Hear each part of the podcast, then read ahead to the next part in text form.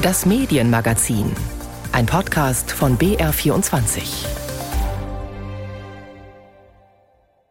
Hallo, sagt Jonathan Schulenburg. Heute im Medienmagazin mit diesen Themen. Zu viel Platz für Corona-Leugner? Kritik an Servus TV. Gemeinnütziger Journalismus. Es geht nicht um Gewinne, sondern um den Inhalt. Und Djokovic, Kimmich und Co. Der falsche Medienhype um Stars und Vorbilder. Doch zuerst sprechen wir über ein Land, das selten in den Schlagzeilen steht, bis vor kurzem. Kasachstan. Aus Protesten gegen deutliche Gaspreiserhöhungen sind schwerste Ausschreitungen mit Toten und Verletzten geworden. Zahlen über Opfer sind schwer zu beurteilen, da es kaum verlässliche Quellen gibt. In den Staatsmedien ist von über 160 Toten die Rede. Präsident Tokajew entließ die Regierung, setzte Militär ein und rief unter anderem russische Soldaten zu Hilfe. Er hat einen terroristischen Angriff auf den Staat ausgemacht. Wir wollen heute darauf schauen, wie man aus diesem Land berichten kann, aber auch, wie sich die Bevölkerung vor Ort informiert. Dazu habe ich die freie Journalistin Edda Schlager eingeladen. Sie lebt schon seit mehreren Jahren in Kasachstan. Im Moment ist sie aber in Deutschland zu Besuch. Hallo. Hallo. wie haben Sie denn die Auseinandersetzungen jetzt erlebt?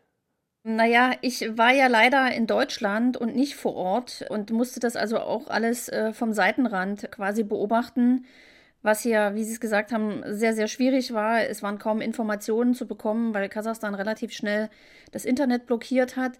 Es gab zwar äh, Bilder von lokalen Fernsehsendern und so weiter, aber die Kommunikation stellte sich dann doch relativ schwierig dar. Also an Informationen von vor Ort zu bekommen, äh, war nicht ganz leicht. Wie sind Sie dann an Ihre Informationen gekommen? Haben Sie da vor Ort Kontakte, die Sie natürlich in den letzten Jahren aufgebaut haben? Ja, natürlich. Also ich habe äh, gleich meine wichtigsten Kontakte vor Ort angerufen, also meine Lieben, meine Freunde. Und das ging erstaunlicherweise, also man konnte zumindest auf Festnetz- und Handynummern anrufen, äh, auch wenn das Internet, ich, funktioniert hat. Also das war in den ersten Tagen meine wichtigste Quelle, um erstmal abzuklären, wie geht es meinen Leuten, ist, sind alle gesund, ist irgendwie jemand zu Schaden gekommen. Und die wichtigste Erkenntnis war dort eigentlich, dass die Leute dort vor Ort mich getröstet haben und gesagt haben, macht dir keine Sorgen, das ist eigentlich alles soweit okay. Es gibt ein begrenztes äh, Gebiet im Stadtzentrum, wo sich das abspielt, aber wir sind in Sicherheit und bleiben erstmal zu Hause. Wie schwer ist es denn, so etwas Komplexes jetzt einem deutschen Publikum zu erklären, die von Kasachstan nicht unbedingt so viel wissen? Naja, das können Sie sich sicherlich vorstellen, das ist relativ kompliziert und man rutscht ganz schnell in Schablonen, beziehungsweise die Kollegen, die mich fragen, rutschen in Schablonen, weil man ja immer nur ganz begrenzt Zeit hat, wie wir jetzt auch gerade. So ist das aber nun mal. Klar, es ist wenig bekannt über Kasachstan. Ähm, ich bin dort schon sehr lange und äh, liefere seit vielen Jahren Hintergrundberichte, nicht nur äh, politisch, sondern auch ähm, aus der Wissenschaft, aus äh, Umwelt, Kultur, Bildung und so weiter. Und nicht nur Kasachstan, ganz Zentralasien ist eine sehr, sehr spannende Region. Und dieses Vorwissen fehlt jetzt natürlich. Kurz gesagt, Kasachstan ist ein modernes Land, das ist kein Drittweltland. Es ist in einigen Dingen Deutschland sogar voraus. Ich sage nur das Thema Digitalisierung. Und klar, diese politischen Verstrickungen sind so detailliert mittlerweile. Es fehlt noch an ganz, ganz vielen Puzzlestücken. Und wir können eigentlich nur hoffen, dass sich das in der nächsten Zeit irgendwie entziffern lässt, was da tatsächlich passiert ist. Sie leben seit Jahren vor Ort, berichten aus dem Land. Die deutschen Medien interessieren sich ja, wie soll ich sagen, nicht so oft für das zentralasiatische Land. Wie ist es jetzt für Sie auch persönlich, ein gern gefragter Gast zu sein und die Kasachstan-Erklärerin zu sein? Naja, ich bin ja nicht ganz alleine. Es gibt ja glücklicherweise noch ein paar andere Kollegen, die da auch Rede und Antwort gestanden haben. Und das ist auch gut so, dass es da einfach auch verschiedene Interpretationen und andere Meinungen gibt. Über mich ist das jetzt ein bisschen wie ein Tsunami hereingebrochen, wo ich natürlich immer gern äh, Rede und Auskunft gebe. Das ist einfach so. Ich lebe dort in diesem Land sehr lange und erzähle gern auch über Kasachstan, auch über die anderen Dinge, über die jetzt gerade die letzten Tage nicht berichtet wurde wie gesagt, man, man wird immer schnell in, in Schablonen gepresst und vielleicht hoffe ich jetzt einfach darauf, dass selbst wenn die aktuelle Berichterstattung so ein bisschen abflaut, dass dann trotzdem noch ein Interesse da ist, auch mal ein paar Hintergrundstücke zu liefern. Es gab jetzt Tote, Verletzte, die Lage war anfangs ziemlich unklar. Wie kann man da aus dem Land berichten? Welche Gefahren oder Desinformationen lauern da? Wem kann man da eigentlich noch trauen? Das ist sehr, sehr schwierig zu sagen. Also gerade in Kasachstan verbreitet sich unheimlich viel Material, Fotos, Videos äh, übers Internet, also über Messenger-Dienste, auch über die sozialen Medien. Und da ploppten jetzt in den letzten Tagen, also gerade als es, ich sag's jetzt mal so äh, salopp, äh, heiß herging, viele, viele Sachen auf, die man dann auch zeitlich nicht einordnen konnte. Also äh, die schlimmsten Tage waren ja so der 4. und der 5. Januar und am 6., 7., 8. kamen dann immer noch Bilder von, von den brennenden Gebäuden, wo ich jetzt wusste, weil ich mich die ganze Zeit damit beschäftigt habe, das ist jetzt nicht aktuell, das sind äh, Videos, die nachgeliefert werden. Das kann man natürlich nicht immer nachprüfen und dann ist es doch ratsam, sich dort in der Bewertung und, und so weiter zurückzuhalten diesbezüglich. Aber es war eine Wohltat, als dann glücklicherweise Anfang dieser Woche das Internet wieder geöffnet wurde und man beispielsweise von Menschenrechtlern vor Ort, die in den Tagen auch ganz viel gearbeitet haben, um Informationen ran, äh, heranzutragen, ihre Stimme äh, wiedergefunden hatten oder beziehungsweise von uns auch wieder wahrgenommen wurden. Und so, dass wir dort also nochmal etwas verzögert, aber doch Informationen aus erster Hand bekamen. Jetzt haben Sie schon gesagt, das Internet war eigentlich abgeschaltet, aber soziale Medien werden ja immer wichtiger. Wie kommen denn die Menschen vor Ort an ihre Informationen? Es gibt wahrscheinlich schon Staatsmedien, die natürlich aber staatsgelenkt sind. Wie ist die Mediensituation in Kasachstan? Ja, das haben Sie jetzt schön gesagt. Äh, soziale Medien werden immer wichtiger. Also ich würde ganz einfach sagen, in Zentralasien, nicht nur bezogen auf Kasachstan, sind sie enorm wichtig. Und zwar nicht in der Form, dass große Medienkonzerne, wie wir das hier in Deutschland kennen, große Facebook-Portale oder Facebook-Seiten betreiben und da professionell aufgestellt sind. Nee, in Zentralasien, in Kasachstan jetzt auch, sind das eigentlich exklusive Informationen, die sehr aktive ähm, ja, Aktivisten oder auch manchmal einfach Blogger dort regelmäßig schreiben. Und das ist für die Leute eine wichtige Informationsquelle, weil sie vielleicht nicht objektiv ist, aber diese Objektivität können eben staatliche Medien oder wollen staatliche Medien ja auch nicht liefern. Also es sind in jedem Fall wichtige Informationen für viele Leute, die nicht irgendwie, ich sag's jetzt mal so, geframed werden worauf die Leute sich einfach verlassen. Und Messenger-Dienste aller Couleur sind auch sehr, sehr populär, haben nicht den schlechten Ruf, wie sie es mittlerweile hier in Deutschland haben teilweise, sondern sind einfach eine ganz, ganz wichtige Informationsquelle, auch für einfach Informationen so aus der Stadt, welche Buslinie fährt, wo ist eine Straße geschlossen oder sowas. Jetzt nochmal eine allgemeine Frage, vielleicht auch zum Schluss zum Verständnis. Wie sehr geht denn der autoritäre Staat auch gegen kritische Stimmen, gegen kritische Medien vor? Was ist denn da in den letzten Jahren passiert? Ich sage jetzt mal ganz kurz, was in den vergangenen Tagen passiert ist, nur um das so als Relation zu haben. Ich habe jetzt gerade heute mitbekommen, dass mehr und mehr Journalisten jetzt im Fokus der Behörden stehen. Die werden also einberufen zu Befragungen und kommen dann zum Teil auch gar nicht mehr raus aus der Befragung, weil sie nämlich gleich in Arrest gesteckt werden für 10, 14 Tage weil sie, wie ich gerade wirklich heute gehört habe, beispielsweise eine Entscheidung ähm, des Präsidenten kritisiert haben oder hinterfragt haben. Das ist das, was jetzt gerade in den letzten Tagen passiert. Also alle sind alarmiert. Äh, auf lokale Journalisten erhöht sich jetzt massiv der Druck. Und grundsätzlich ist das in den vergangenen Jahren natürlich auch ähnlich gewesen. Es gibt immer wieder Inhaftierungen von Journalisten, wie aber auch von, von anderen Leuten, die sich an Protesten beteiligen. Und es ist so ein Agreement, glaube ich, zwischen Staat und Medien. Es gibt eine rote Linie, die nicht überschritten werden darf, über die Präsidentenfamilie zu schreiben. Also gerade Panama und Pandora Papers zum Beispiel, da wurden Medien geschlossen dafür, dass sie berichtet haben. Aber es ist so, so, eine Abwägung der Chefredakteure. An dem einen, bei dem einen Thema kann ich ein bisschen weitergehen, bei dem anderen muss ich mich dann sehr zurückhalten. Das ist so ein, ja, ein Minenfeld, in dem sich die äh, Berichterstatter dort bewegen. Vielen Dank, Edda Schlager. Sie ist freie Journalistin und lebt seit vielen Jahren in Kasachstan. Und nun gehen wir in unser Nachbarland Österreich. Die Debatte um die Impfpflicht dort wird erregt geführt. Politiker und Medien sind auch dort beliebte Feindbilder von Corona-Zweiflern. Ein Sender, der zunehmend mit alternativen Realitäten um die Gunst des Publikums wirbt, ist der Privatsender Servus TV von Red Bull-Magnat Dietrich Mateschitz. Der Sender kokettiert ganz offen mit Impfverweigerern und Corona-Leugnern. Srijan Govedarica. An vier Samstagen seit Ende November haben jeweils rund 40.000 Menschen in der Wiener Innenstadt gegen die Corona-Maßnahmen demonstriert. Viele der Demonstranten lehnen die in Österreich geplante Impfpflicht strikt ab. Einige halten die Impfung für sinnlos oder gar gefährlich und glauben, von der Regierung hinters Licht geführt zu werden. Lügen. Man kann der Regierung nicht mehr vertrauen. Die dienen nicht uns, dem Volk, sondern anderen Herren. Klassische Medien werden von den Demo-Teilnehmern oft als Systemmedien oder gar Lügenpresse diffamiert. Eine Ausnahme aus Sicht einiger, Servus TV. Tatsächlich ist diese Einstufung als Epizentrum von Querdenken richtig bei Servus TV. Sagt Journalistin und Publizistin Ingrid Brodnik, die sich intensiv mit dem Thema Fake News und Verschwörungsmythen beschäftigt. Bereits im Sommer 2020 habe sie bei einer Großdemonstration in Berlin Corona-Leugner gefragt, woher sie ihre Informationen über die Pandemie beziehen. Da wurde einerseits Telegram als quasi deren Informationsquelle genannt. Und was Medien betraf, damals schon im August 2020 Servus TV. Der Salzburger Privatsender Servus TV gehört der Red Bull Media House GmbH des österreichischen Multimilliardärs Dietrich Mateschitz dem in der Vergangenheit rechtspopulistische Äußerungen vorgeworfen wurden. Servus TV ist in Österreich, Deutschland und in der Schweiz zu empfangen und steht wegen seiner Berichterstattung zum Thema Corona in der Kritik. So war zum Beispiel der Corona-Verharmloser Sucharit Bhakti lange Zeit Stammgast bei Servus TV. Und Senderchef Ferdinand Wegscheider bringt in seinem Wochenkommentar Der Wegscheider oft fragwürdige Informationen.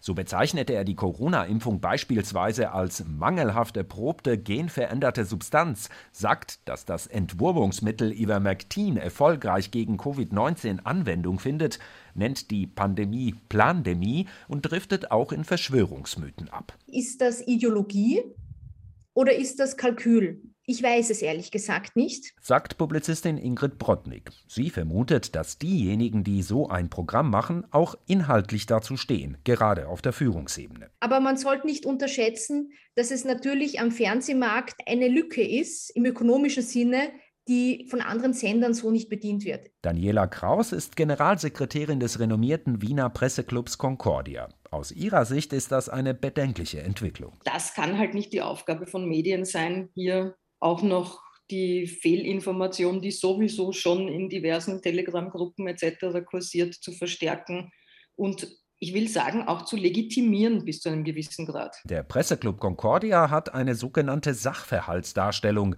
also eine Art Beschwerde bei Com Austria eingereicht. Die Medienbehörde überwacht die Einhaltung von Regeln für Privatsender, etwa das Gebot der journalistischen Sorgfalt, wonach die verbreitete Information auf Wahrheit und Herkunft zu prüfen sei. Und bei den Wochenkommentaren von Servus TV-Chef Wegscheider hat Daniela Kraus vom Presseclub Concordia Zweifel. Da wird sehr viel Platz gegeben fragwürdigen Informationen, die, wie wir nachweisen konnten, einfach faktisch falsch sind. Und dazu gibt es auch im Gesamtprogramm relativ wenig Ausgleich. Weder Senderchef Ferdinand Wegscheider noch sonst jemand von Servus TV stand für ein Interview mit der ARD zur Verfügung. In einem seiner Wochenkommentare nahm Wegscheider zu den Vorwürfen jedoch Stellung. Bei seiner Sendung handle es sich ausdrücklich um einen Kommentar, also nicht um Berichterstattung, sondern um eine persönliche Meinung, so Wegscheider. Daniela Kraus vom Presseclub Concordia kontert. Selbstverständlich schützt die Pressefreiheit Meinungen. Das ist auch ganz wichtig und das ist uns auch ganz wichtig. Aber auch bei einer Meinung oder einem Kommentar und sogar bei einer Satire muss die Kernaussage darf nicht falsch sein. Nun liegt der Ball bei der Medienbehörde Com Austria. Sie hat zu prüfen, ob Servus TV Gesetze verletzt hat. Publizistin Ingrid Brodnik begrüßt die Prüfung, um, wie sie sagt, ausloten zu können, wo die Grenzen liegen. Das sei insbesondere bei Sendern wichtig, die wie Servus TV Gelder aus dem öffentlichen Privatrundfunk vorbekommen. Weil es kann ja nicht sein, dass die öffentliche Hand Fehlinformation inmitten einer Pandemie auch noch indirekt fördert, die dann dazu führt, dass sich womöglich weniger Menschen impfen lassen. Srdjan Govedarica über die Kritik an Servus TV. Die haben ja einen Milliardär im Rücken. Für viele andere Medien ist das Thema Geld das drängendste Problem. Während in manchen Verlagen Stellen gekürzt werden und alles auf Gewinn getrimmt wird, ist es beim gemeinnützigen Journalismus anders. Portale wie Korrektiv oder Netzpolitik.org gehören seit Jahren zu den etabliertesten und erfolgreichen in der Branche. Sie sammeln Spenden, sind Stiftungen oder organisieren sich als Genossenschaften. Sie gehen die Themen anders an und sind nicht so vom Gewinn oder vom Sparzwang getrieben wie der Rest der Branche. Über diesen gemeinnützigen Journalismus spreche ich mit Christopher Buschow. Er ist Juniorprofessor an der Universität Weimar. Hallo. Hallo, Herr Schulenburg, ich grüße Sie. Welche Vorteile hat es denn, wenn Journalismus gemeinnützig ist, also nicht werbefinanziert und nicht abhängig? Ja, die Gemeinnützigkeit ist natürlich eine gewissermaßen dritte Säule. Neben der privatwirtschaftlichen und öffentlich-rechtlichen Finanzierung kommt jetzt die Finanzierung durch Stiftungen, Spenderinnen und Spendern hinzu. Und Sie haben das eingangs schon gesagt, diese Organisationen, und das zeigt auch die Forschung, erweisen sich in vielen Bereichen als innovativ. Sie stoßen Experimente an, sie experimentieren mit neuen Darstellungsformaten, mit neuen Vermittlungsformen und interessant ist auch, dass sie vor allem in die Bereiche gehen, wo die privatwirtschaftlichen und öffentlich-rechtlichen Medien kaum mehr noch in der Lage sind, tiefgehend zu recherchieren. Da bohren gemeinnützige Medien häufig dann noch mal tiefer nach. Und es hat natürlich eine Reihe von Vorteilen, wenn man gemeinnützig finanziert ist. Man ist in erster Linie abhängig von seinen Leserinnen und Lesern, von seinen Spenderinnen und Spendern, aber eben nicht von Werbekunden, auch nicht von anderen Geldgebern. Ja, dann werden wir mal konkret. Wie würden Sie denn die Medienlandschaft für gemeinnützigen Journalismus in Deutschland beschreiben? Also was hat sich da getan in den letzten Jahren?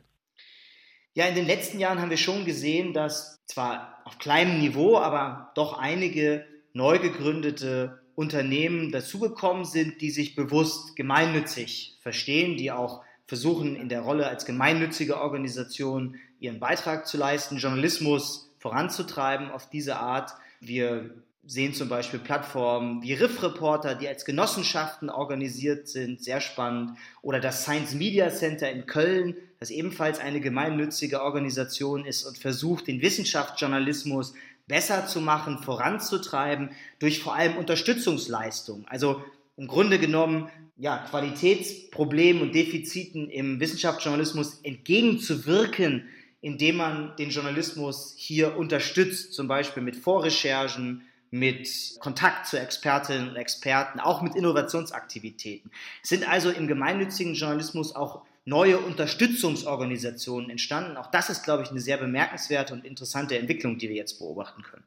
Jetzt mal ganz ketzerisch reingefragt, kann denn Journalismus überhaupt gemeinnützig sein? Also ich denke, die Sie ja auch genannt haben, die wollen ja damit auch Geld verdienen. Und das ist ja immer das Problem, dass die Leute natürlich schon mit dem, was sie machen, auch Geld verdienen wollen.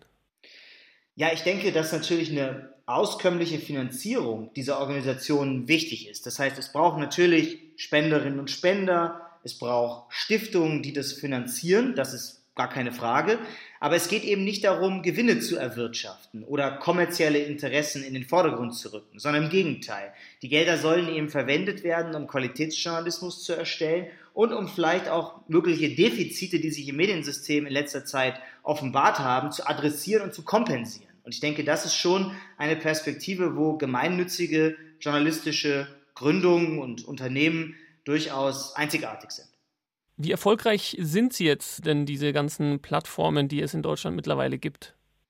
Ja, der Erfolg von so gemeinnützigen Mediengründungen der ist natürlich immer sehr individuell zu bemessen. Also manche richten sich an Endnutzerinnen und Endnutzer und da spielen natürlich dann schon die Zahl der Spenderinnen und Spender eine wichtige Rolle. Zum Beispiel im Fall von Korrektiv ist es denen gelungen, in den letzten Jahren doch eine erhebliche Zahl an Spenderinnen und Spendern zu gewinnen.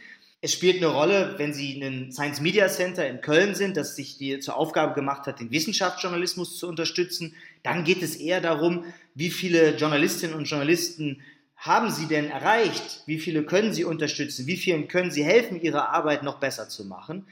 Und gemeinnützige Gründungen fragen sich natürlich immer auch, welchen Impact, welchen gesellschaftlichen Einfluss hat unsere Arbeit gehabt? Hat sie zum Beispiel dazu geführt, dass eine, weiß ich nicht, Gesetzgebung äh, vorangebracht wurde, ein Missstand aufgedeckt wurde? Jetzt steht ja im neuen Koalitionsvertrag der Ampelregierung auch was zum gemeinnützigen Journalismus, dass es Rechtssicherheit geben soll. Bisher ist ja Journalismus steuerlich nicht als gemeinnützig anerkannt. Was bedeutet denn das jetzt für die ganze Branche? Ja, in der Tat, im Koalitionsvertrag der Ampel wird gefordert, dass es Rechtssicherheit für gemeinnützigen Journalismus geben muss. Das ist allerdings jetzt noch kein Bekenntnis dazu, dass Journalismus in jedem Fall gemeinnützig wird. Man will sich dafür einsetzen, man will das diskutieren. Ich halte das für begrüßenswert, halte das auch für wichtig. Sollte es soweit kommen und die Gemeinnützigkeit möglich werden für Journalismus, dann hätten es natürlich gerade individuelle Spenderinnen und Spender leichter, journalistische Produkte, die sie unterstützen, auch in ihrer Steuererklärung anzugeben. Es wäre aber zum Beispiel auch für Stiftungen einfacher, vor Ort etwa lokaljournalistische Projekte zu unterstützen, die dann gemeinnützig sind. Weil gegenwärtig haben wir ja dieses Problem, dass die journalistischen Gründungen, die heute als gemeinnützig gelten, häufig über Umwege diese Gemeinnützigkeit nur erhalten können. Zum Beispiel Korrektiv ist gemeinnützig, weil sie auch Medienbildung vorantreiben. Andere setzen sich für Freiheitsrechte ein oder für Datenschutz und erreichen damit sozusagen Gemeinnützigkeit, aber eben nicht über ihren eigentlichen Zweck und ihre eigentliche Aufgabe des Journalismus. Was erwarten Sie denn jetzt für die Zukunft? Wird sich da noch mehr tun im gemeinnützigen Journalismus? Wird es da noch mehr Anbieter geben? Und Sie erhoffen sich ja da auch, dass auch was Gesetzliches kommt von der neuen Regierung. Meine Erwartung ist, dass wir die Zahl der gemeinnützigen Neugründungen im Journalismus werden steigen sehen. Wir werden auch mehr Stiftungen sehen, die sich in gemeinnützigen Journalismus engagieren. Wir haben jetzt schon den nächstes Jahr startenden Innovationsfonds Wissenschaftsjournalismus von verschiedenen Stiftungen, unter anderem der Herzstiftung getragen, auch der Volkswagen Stiftung. Und dabei können natürlich auch gemeinnützige Projekte unterstützt und gefördert werden, denn diese haben an vielen Stellen eben auch ein hohes Innovationspotenzial, weil ihre Marktabhängigkeit nicht so kurzfristig gegeben ist, wie das bei privatwirtschaftlichen Gründungen der Fall ist hohes Innovationspotenzial bei gemeinnützigem Journalismus. Vielen Dank, Christopher Buschow. Er ist Juniorprofessor an der Universität Weimar. Kein Tag vergeht im Moment ohne Meldungen über den Tennisprofi Novak Djokovic. Darf er nun spielen? Wird er ausgewiesen? Viele Medien haben die Meldungen über ihn an erster Stelle. Ähnlich war das bei dem Bayern-Spieler Joshua Kimmich, als sein Impfstatus publik wurde. Aber braucht es das? Viele fragen sich, gibt es nicht wichtigere Nachrichten? Mein Kollege Henrik Jatschik hat sich dieselbe Frage gestellt und hat in seinem Kommentar für sich eine klare Antwort gefunden. Der Fall des ungeimpften Novak Djokovic halte die Sportwelt in Atem, formulierte kürzlich eine Tageszeitung. Wirklich? Macht er das? Hält die Auseinandersetzung darüber, ob ein Sportler seinem Job nachgehen kann oder nicht, tatsächlich die Welt in Atem? Ein Teil dieser Welt mag entsetzt sein, ich wage es allerdings zu bezweifeln, ob es die Topmeldung des Tages sein muss. Der Zirkus um den Tennisprofi ist meines Erachtens der Gipfel einer völlig verschobenen Nachrichtenwelt. Und zwar nicht nur im Bereich der Boulevardpresse. Da wären die Schlagzeilen ja noch verständlich, aber in den wichtigsten Medien, gleichgültig ob im Radio, im Fernsehen oder Tageszeitungen. Wenn Nachrichten darunter auch die Fernsehhauptausgaben, ausgerechnet in diesen Tagen mit Berichten über einen Tennisstar beginnen, und möge er noch so bekannt, noch so talentiert oder umstritten sein, wenn die Nachrichten damit beginnen, statt tatsächlich Weltbewegendes in den Vordergrund zu stellen, dann stimmt meines Erachtens mit unserer Wahrnehmung etwas nicht. Da wird in Genf über eine hochbrisante Lage an der russisch-ukrainischen Grenze debattiert, eine Situation, die tatsächlich weltbewegend ist, und wir befassen uns an erster Stelle mit einem Tennisspieler, der sich ungerecht behandelt fühlt. Wer bitteschön ist Herr Djokovic, um alles andere in den Hintergrund zu verbannen? Und Djokovic ist nicht der Einzige, der im Zusammenhang mit der Impfdebatte für eine extrem hohe mediale Aufmerksamkeit sorgt. Auch andere Sportidole dominierten bisweilen die Berichterstattung, weil sie sich etwa als Impfgegner entpuppten. Um allen Missverständnissen vorzubeugen, es geht nicht darum, über prominente Impfskeptiker der Sportwelt grundsätzlich nicht zu berichten. Im Gegenteil. Es kommt allerdings sehr darauf an, wie und vor allem in welchem Umfang es getan wird. Kurzum, welches Gewicht und damit welchen Stellenwert wir der Information verleihen. Wenn sich ein Fußball-, ein Tennis- oder Basketballspieler nicht impfen lassen will, dann ist das sein Problem. Daraus aber unter Umständen abzuleiten, dass die Betroffenen Vorbildcharakter haben würden und deshalb besondere allgemeingesellschaftliche Verpflichtung hätten, ist mit Verlaub zuweilen stark übertrieben. Klar ist es richtig, darüber zu informieren, wenn Einzelne glauben, aufgrund ihrer Bekanntheit Sonderrechte zu genießen und sich dementsprechend verhalten. So zu tun aber, als wäre das über einen längeren Zeitraum die Nachricht des Tages, halte ich für falsch. Dass der Sport die Schlagzeilen wichtiger Nachrichtensendungen und der Printmedien dominiert, ist nichts Neues. In vielen Fällen ist die Gewichtung sicher auch richtig, gemessen an der Popularität des Themas zumindest.